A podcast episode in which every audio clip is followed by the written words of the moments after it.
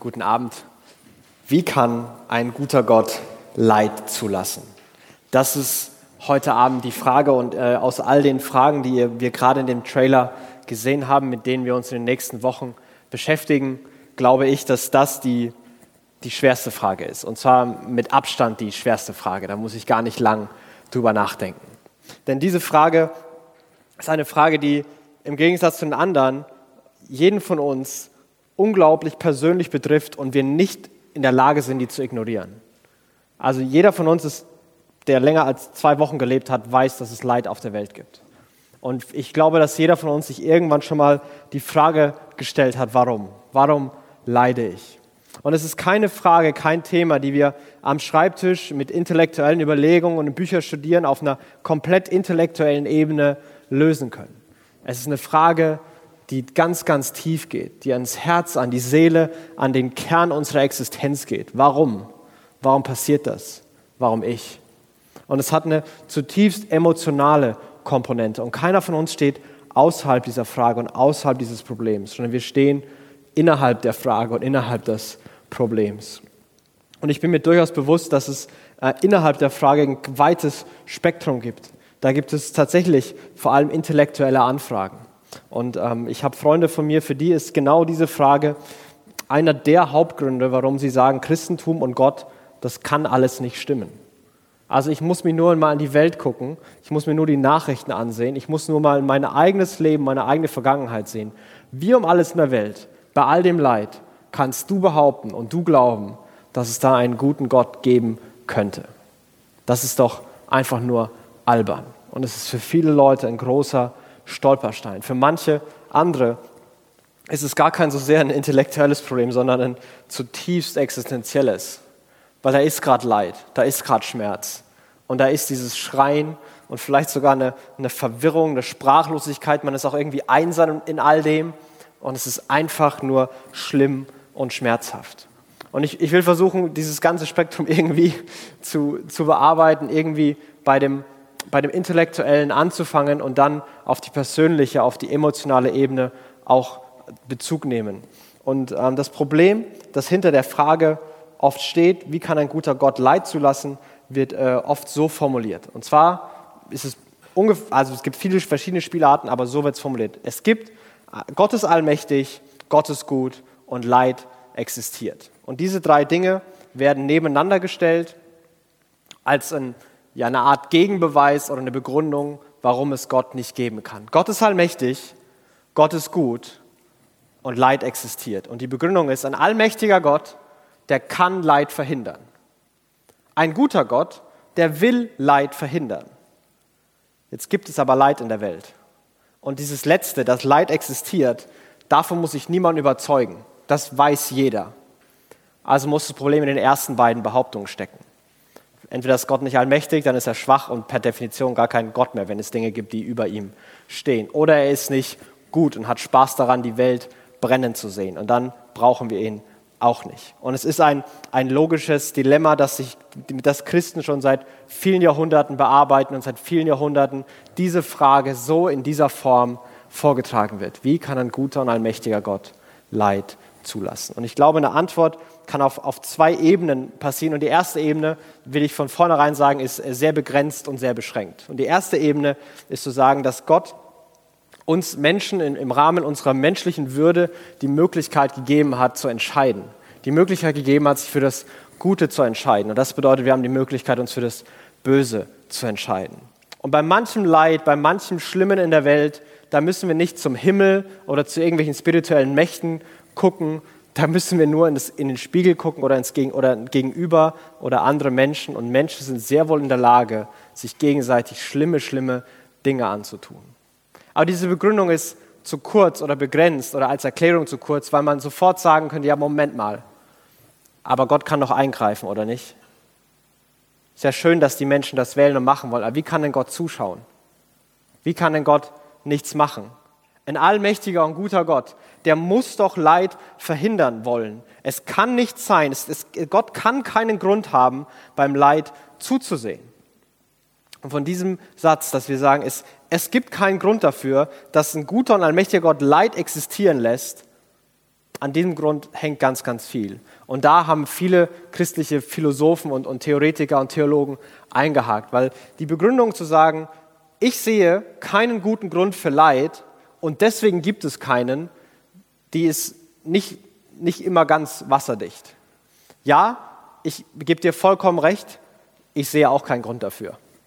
Wenn ich mir die Welt angucke, wenn ich mir vieles Leid in dieser Welt, vieles Leid in meinem eigenen Leben angucke, dann ich finde es sinnlos. Ich sehe überhaupt keinen Grund und ich kann noch nicht mal anfangen zu raten, was Gründe sein könnten. Es ist einfach schrecklich. Es gibt mittlerweile ein paar Dinge in meinem Leben, wo ich, wo ich zurückgucke und merke, Moment mal, vielleicht könnte da irgendwas gut gewesen sein. Leitsituationen, die ich jetzt im Nachhinein, im Rückblick auch nicht wieder tauschen möchte. Und ich kann erahnen, dass es im Rückblick doch Gründe gegeben haben könnte. Und diese Prämisse, ich sehe keinen Grund, also kann es keinen Grund geben, die versucht ein, ein amerikanischer äh, Theologe und Philosoph, Alvin Plantinga, versucht die so zu beschreiben, mit einem, einem Beispiel das zu erklären. Das ist ein philosophisches Beispiel, deswegen so ein bisschen, ähm, wie Philosophen eben manchmal reden. Und, und sein Beispiel ist zu sagen, stell dir vor, du siehst ein, du, du stehst vor einem so einem Zwei-Mann-Zelt, also zwei auf zwei Meter, so ein normales Campingzelt. Und jemand sagt dir, ist ein Bernhardiner in diesem Zelt? Und du guckst in das Zelt, du siehst keinen Bernhardiner, also gehst du davon aus, es gibt keinen Bernhardiner in dem Zelt. Da gibt es keinen. Und du bist dir sicher, dass da kein Bernhardiner ist. Wenn, der, wenn die gleiche Person dir die Frage stellt, ist in diesem Zelt eine, eine Gnitze, das ist eine ein bis zwei Millimeter große Stechmücke, die aber vor allem auf Tiere geht, also Zelturlaub ist weiterhin gesichert. Ähm, und er fragt dich, sie ist so eine Knitze in diesem Zelt und du sagst, ich sehe keine, dann bedeutet das noch lange nicht, dass da wirklich keine drin ist. Und, und, und wer will damit sagen, warum glauben wir, dass Gründe für Leid wie der Bernardiner sein müssen und nicht wie die Gnitze sein können? Warum müssen Gründe, wenn es sie gibt, offensichtlich für uns sein? Warum können sie nicht?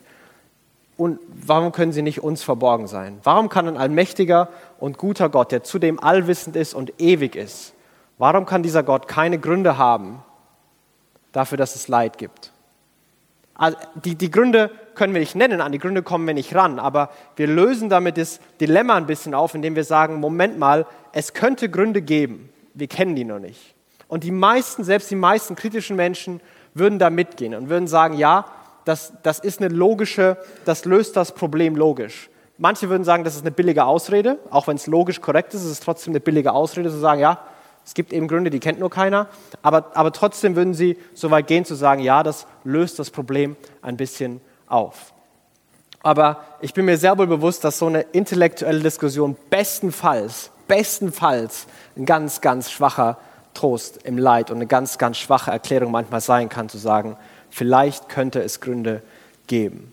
Und ich will gleich diesen Gedanken weiterführen und auf einer emotionalen Ebene weiterdenken. Aber vorher möchte ich noch die andere Seite mal betrachten. Was ist denn, wie, das, wie kann ich denn das, dieses Dilemma noch lösen? Und ähm, Menschen, die äh, humanistisch, naturalistisch, atheistisch denken, die würden das Dilemma ganz einfach lösen. Und die würden sagen, ja, die ersten beiden Thesen, dass es Gott allmächtig und Gott gut ist, die sind Quatsch, weil es gibt einfach keinen Gott.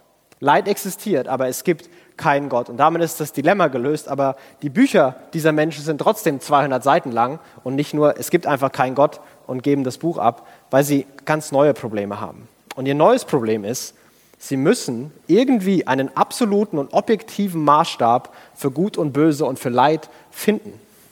Weil den haben sie mit Gott abgeschafft. Und die müssen seitenweise Verrenkungen machen, um diesen Maßstab zu finden.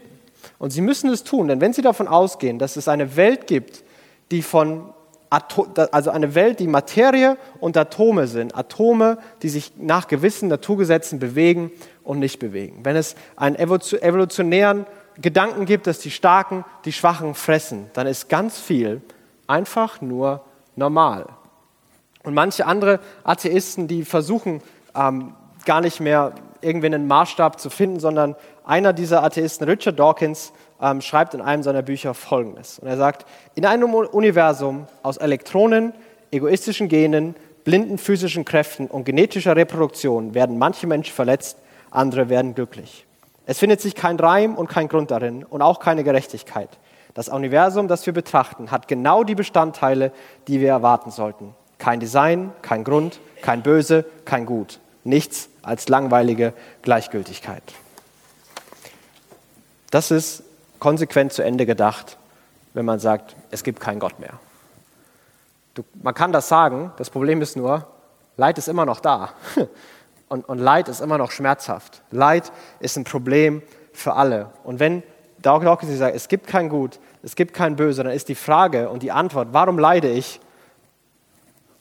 Pech gehabt. Ist eben natürlich.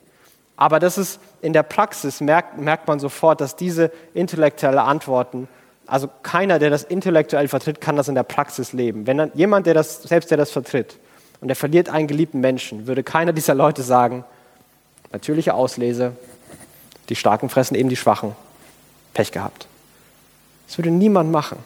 Das ist unfassbar schmerzvoll, egal ob man Atheist oder Christ oder sonst irgendein Ist ist.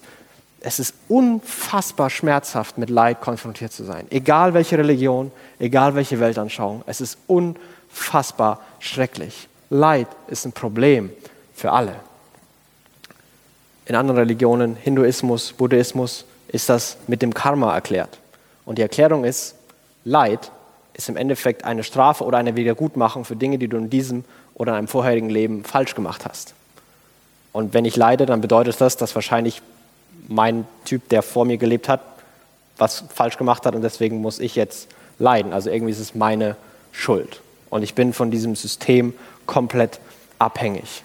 Und wenn wir merken, wir können noch in viele andere Systeme reinschauen, wir merken, dass keine intellektuelle Antwort wirklich trägt, dass keine intellektuelle Antwort diese Frage befriedigend beantwortet, weder im Christentum noch in irgendeiner anderen Religion. Und es hat mit der Frage und dem Problem an sich zu tun.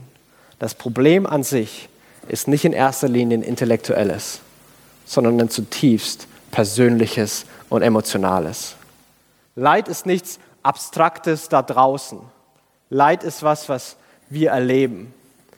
Krankheiten, Menschen, die wir verlieren, Eltern, Geschwister, Großeltern, vielleicht sogar Kinder, vielleicht sogar ungeborene Kinder. Es ist schrecklich. Beziehungen gehen kaputt oder finden, kommen gar nicht erst zustande. Ähm, Vater-Kind, Elternbeziehungen sind unglaublich kaputt und es entsteht Leid. Und da ist ein Riesenschmerz. Und die Frage, die keine intellektuelle Antwort klären kann, ist, warum leide ich? Und warum tut niemand was? Warum muss ich in all dem sein? Ich bin sprachlos, ich bin verwirrt, ich bin zerrissen, es, es tut weh, ich bin traurig und irgendwie bin ich in all dem auch noch allein, weil keiner mich verstehen kann. Warum leide ich? Und manchmal sind ähm, Christen sehr, sehr schnell dabei, Gründe dafür zu finden und christliche Phrasen und Antworten vor sich herzutragen. Vielleicht hast du das schon erlebt oder Sätze gehört wie, hey, Gott hat einen Plan. Es dient alles zum Besten. Du musst einfach Gott vertrauen und Gott wird dir nie mehr Leid zumuten, als du tragen kannst. Solche oder ähnliche Sätze sind, wenn, sind mit die verletzendsten und schrecklichsten Dinge, die Menschen hören, wenn sie leiden. Manches davon mag sogar stimmen, mag sogar wahr sein, aber wenn man Menschen im Leid eine abstrakte Wahrheit mit überstülpt und, und reinforciert, dann ist das mit das Verletzendste überhaupt. Weil manchmal geht es sogar weiter, wo es heißt, wo man fast dann angegriffen wird und sich als Leidender noch verteidigen muss. Hey, du solltest Gott vertrauen, du musst an Gott glauben. Du, du, du musst da weiter dranbleiben. Du darfst nicht klagen und zweifeln und, und Gott die Schuld geben. Gott macht keine Fehler. Vielleicht hast du solche oder so ähnliche Sätze schon mal erhört, gehört und, und, und erlebt. Und es ist wirklich mit das Schrecklichste, was man sich anhören muss. Es gibt eine Geschichte in der Bibel, die, die fast genau solche Sätze gesagt hat. Das ist die Geschichte von, von Hiob. Das ist ein, ein Buch im Alten Testament, ist 42 Kapitel lang und über 20 davon streitet Hiob äh, mit seinen Freunden über genau diese Frage. Hiob war ein Mann, der ähm, ein guter Mann und er hat seine Kinder verloren, er hat seinen ganzen Besitz verloren, er ist krank geworden. Seine Frau hat ihm gesagt, verfluche Gott und bring dich um und ist weggegangen und er war ganz alleine da und hatte alles verloren, hat gelitten und saß im Staub und hat geweint und geschluchzt und alles war verloren. Und er hat Freunde und seine Freunde sind zu ihm gekommen. Seine Freunde haben die erste Woche alles richtig gemacht, weil die erste Woche saßen sie neben ihm und hatten nichts gesagt. Und dann irgendwann haben sie im Gespräch angefangen und seine Freunde versuchen ihm zu erklären, Gott ist gerecht, Gott macht keine Fehler und irgendwie ist all das deine Schuld. Und es schaukelt sich so hoch und sie sind Menschen, die versuchen, mit einfachen Antworten einem Leidenden Wahrheit überzustülpen. Und, und die Geschichte, die Freunde kommen nicht wirklich gut weg. Am Ende sagt Gott zu Hiob, Hiob, du musst jetzt für diese Freunde beten, denn sonst tue ich denen wirklich schlimme Dinge an. Denn die haben mich nicht gut repräsentiert. Die haben gelogen und die haben mir geschadet. Und solche christlichen Phrasen, fromme Phrasen, so wahr die sein mögen, Menschen lieblos im Leid an den Kopf zu knallen, ist ungefähr das Schrecklichste, was man tun kann. Und Gott hat eine ganz entschiedene Meinung dagegen. Gott ist nicht der, der dir sagt, du darfst nicht trauern, du darfst nicht leiden, du darfst nicht klagen, du darfst nicht zweifeln.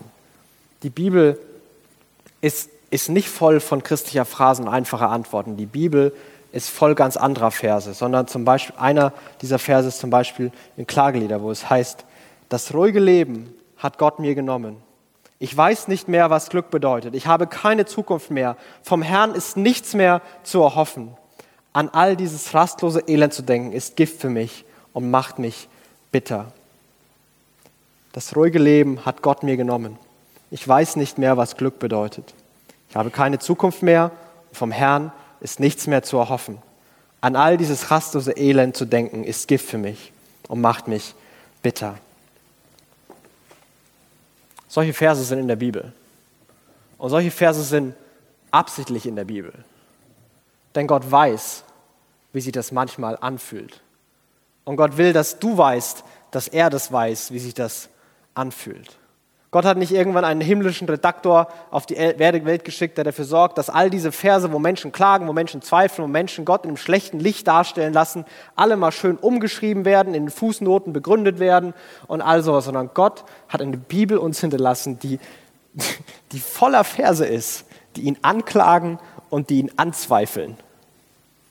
Gott ist anscheinend kein Gott, der sich versucht, von allem rein, von allem Leid möglichst seine Weste reinzuhalten, oben im Himmel sitzt und sagt, damit will ich nichts zu tun haben, das ist euer Problem und überhaupt gar nicht meine Schuld, sondern der christliche Gott, der ist sogar ganz anders, ganz im Gegenteil.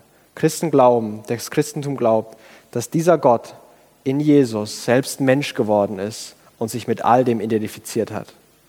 Dass Gott selbst sterblich geworden ist, verletzlich, angreifbar geworden ist dass er ein Leben gelebt hat, wo er all das Leid erfahren hat, das wir auch erfahren haben. Ein Leben, das geendet hat, in dem er verraten wurde, verraten von seinen besten Freunden. Er wurde verlassen von seinen besten Freunden. Er war ganz allein. Er wurde verleumdet und zu Unrecht angeklagt und zu Unrecht verurteilt. Er wurde geschlagen, ausgepeitscht und öffentlich verspottet und ausgelacht.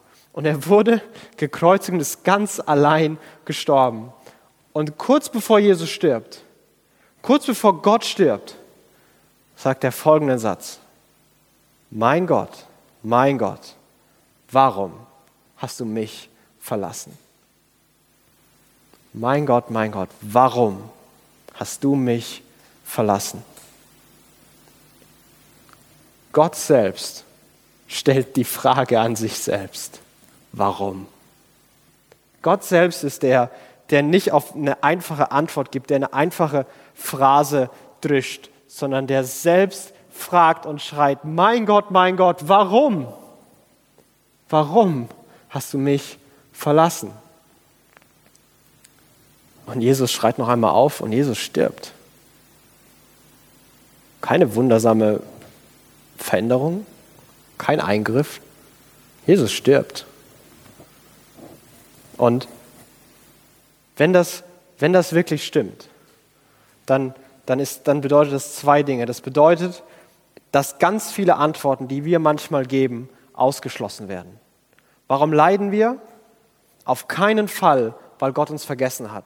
Auf keinen Fall, weil wir Gott egal sind. Auf keinen Fall, weil Gott uns nicht liebt. Ich kenne die Gründe nicht, aber ich weiß, dass es nicht sein kann, dass Gott mich vergessen hat. Es kann nicht sein, dass Gott mich nicht liebt. Es kann nicht sein, dass ich Gott egal bin, sonst hätte er all das nicht gemacht.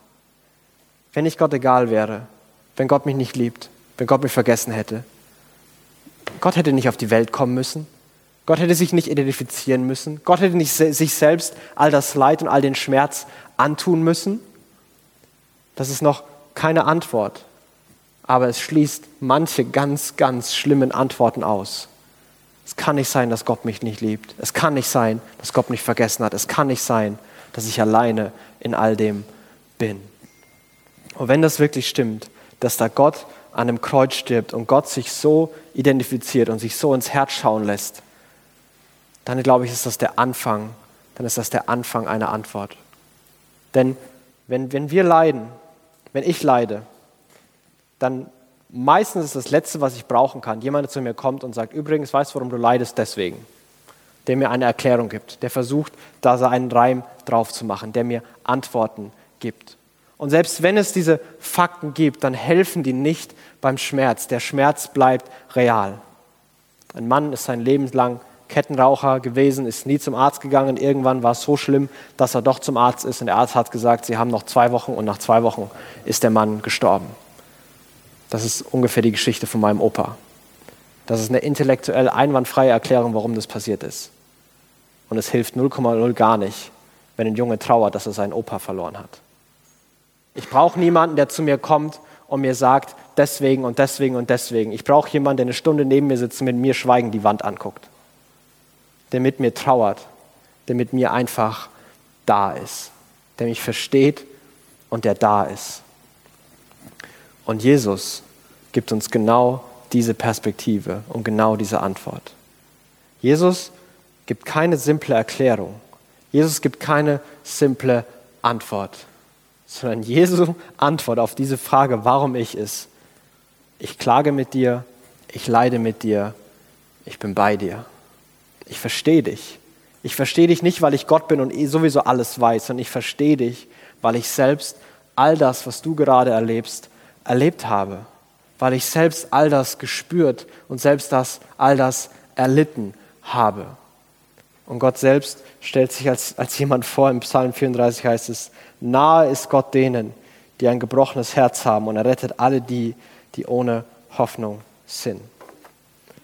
Gott ist denen nahe, die ein gebrochenes Herz haben. Gott ist denen nahe, die leiden. Gott ist ein Gott, der sich mit den Leidenden, den Gebrochenen, den Zerrissenen, den, den, den, den Verlorenen, den, den Schmerzenden und Trauernden identifiziert, der da ist und der nicht weggeht. Und das, das kann ein unglaublicher Trost sein. Das kann ein Anfang für eine Antwort sein. Das erklärt noch keine Gründe, aber das ist das, was wir wirklich brauchen. Und, und der christliche Glaube und die christliche Überzeugung geht sogar noch einen Schritt weiter. Sie geht weiter als Trost. Sie geht weiter als ich bin da und ich verstehe dich und ich bleibe bei dir. Denn der christliche Glaube glaubt auch, dass der gleiche Jesus, der geschrien hat, warum? Mein Gott, warum? Dass dieser Jesus drei Tage später vom Tod auferstanden ist. Und Christen glauben, dass, dass jeder Mensch, der an diesen Jesus glaubt, der in diesen Jesus seine Hoffnung setzt und er sagt, ich will mein ganzes Leben mit und für diesen Jesus leben und ihm folgen, dass dieser Mensch eines Tages genau wie Jesus auferstehen wird. Auferstehen in eine neue Welt, dass der Tod selbst eine Tür sein wird in eine Welt, in der es keinen Schmerz, kein Leid mehr gibt. Eine Welt, in der es ein Wiedersehen gibt. Ein Wiedersehen mit den Leuten, die ich hier verloren habe ein Wiedersehen, eine Hoffnung, eine Erfüllung von all dem, was hier hätte sein sollen, aber hier nicht war. Und eines Tages werden wir aufwachen und wir werden merken, dass alles, wovon wir geglaubt haben, dass es für immer verloren ist, dass es für immer zerbrochen ist, dass all das ganz und gefunden und neu vor uns ist, für immer. Die christliche Hoffnung ist, dass es Auferstehung gibt, neues Leben gibt und ein Wiedersehen gibt. Das macht den, den Schmerz jetzt nicht kleiner, aber das, das ergänzt etwas zu dem Schmerz. Der Schmerz und die Trauer, dem Verlust bleibt da, selbst wenn ich weiß, es gibt ein Wiedersehen. Aber es ist nicht mehr hoffnungslos. Es ist nicht mehr sinnlos. Es ist nicht mehr planlos, sondern es gibt ein Ziel. Es gibt einen Moment, wo Hoffnung Realität werden wird. Und es ist für mich selbst kaum zu begreifen. Biblische Autoren und manche christliche Autoren deuten immer wieder an, dass all das, das Leid jetzt und alles, was wir hier erleben, am Ende, wenn alles neu ist, alles noch größer, noch besser und noch schöner machen wird. Dass Dinge, weil sie verloren waren und dann gefunden wurden, auf einmal schöner sind. Dass Dinge, weil sie zerbrochen waren und dann wieder ganz sind, auf einmal besser sind. Und Lewis, ähm, C.S. Lewis ähm, in einem Zitat schreibt, schreibt folgendes, sagt, die Menschen sagen von zeitlichen Leiden, keine zukünftige Seligkeit kann das je aufwiegen.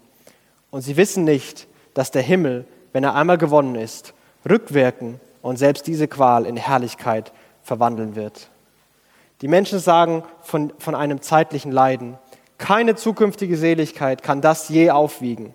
Und sie wissen nicht, dass der Himmel, wenn er einmal gewonnen ist, rückwirkend, rückwirken und selbst diese Qual in Herrlichkeit verwandeln wird. Ich, ich weiß nicht, wo du gerade bei dem Thema Leid stehst. Ich weiß, dass es dann großes Spektrum gibt und in verschiedenen Phasen dieses Prozesses verschiedene Antworten, verschiedene Sätze hilfreich sind. Und wo immer du bist, ob du sagst, du hast gerade einen, einfach einen intellektuellen Strauchel damit, das kannst du nicht verstehen. Ob du gerade in der Phase bist, wo, wo der Schmerz zum Himmel schreit und alles trostlos erscheint, wo du, oder gerade in der Phase bist, wo du einfach keine Hoffnung mehr siehst und, und keinen Lichtblick und es scheint nichts mehr von Gott zu erwarten zu sein. Es scheint einfach leer zu sein und zu bleiben. Je nachdem, wo du bist, werden manche, manches von dem, was ich gesagt habe, hilfreich sein und manches von dem vielleicht nicht. Und du darfst gerne komplett aussortieren, wo immer du gerade stehst. Denn, denn wir alle stehen in einem Prozess und niemand von uns hat in sich den, den Schalter, der alles löst, der auf einmal Vertrauen und Hoffnung aufkommen lässt. Aber der christliche Glaube hat eine, eine Art von Antwort auf die Frage, wie kann Gott Leid zulassen, die wirklich besonders ist. Auf einer intellektuellen Ebene ist die Antwort, ich weiß es nicht. Ich weiß nicht, warum du bestimmte Dinge erleidest oder nicht erleidest. Ich, ich will mir auch nicht anmaßen, Gott zu spielen und zu sagen, das könnte ein Grund sein. Das, das weiß ich nicht, das steht mir nicht zu, zu entscheiden. Ich habe keine Ahnung warum manches passiert. Aber ich weiß, dass der christliche Glaube die, die größten, den größtmöglichen Trost anbietet, den es auf dieser Welt gibt.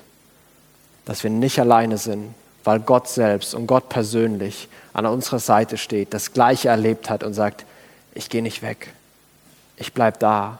Du darfst klagen, du darfst zagen, du darfst zaudern, du darfst mir alles an den Kopf werfen, was du willst. Ich halte das aus. Ich weiß, wie du dich fühlst. Ich weiß, ich habe selbst gefragt, warum, warum, warum. Du darfst das machen. Aber ich bin da. Jesus ist da. Und das kann ein unglaublicher Trost werden. Und der christliche Glaube bietet in der Frage nach dem Leid eine unfassbare Hoffnung. Eine Hoffnung, dass, dass sogar dass nichts endgültig verloren ist, dass nichts endgültig vorbei ist dass selbst der Tod nicht das Ende der Hoffnung ist, sondern der Tod der Anfang in eine neue Welt. Und alles Leid zeitlich und begrenzt ist und eines Tages für die Ewigkeit kein Leid mehr jemals sein wird.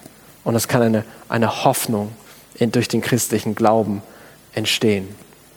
Und ich weiß nicht, ich weiß nicht, wo du stehst, aber ich, ich hoffe, dass ähm, wir diesem, diesem Jesus und in dem, was er getan hat, dass das für uns eine, eine Richtung und ein Anfang von einer Antwort sein kann. Denn ich glaube nicht, dass wir intellektuelle Antworten brauchen. Was wir brauchen, ist jemand, der mit uns weint und mit uns den Weg geht und uns eine Perspektive und eine Hoffnung gibt. Und ich glaube, dass das niemand besser kann als Jesus selbst.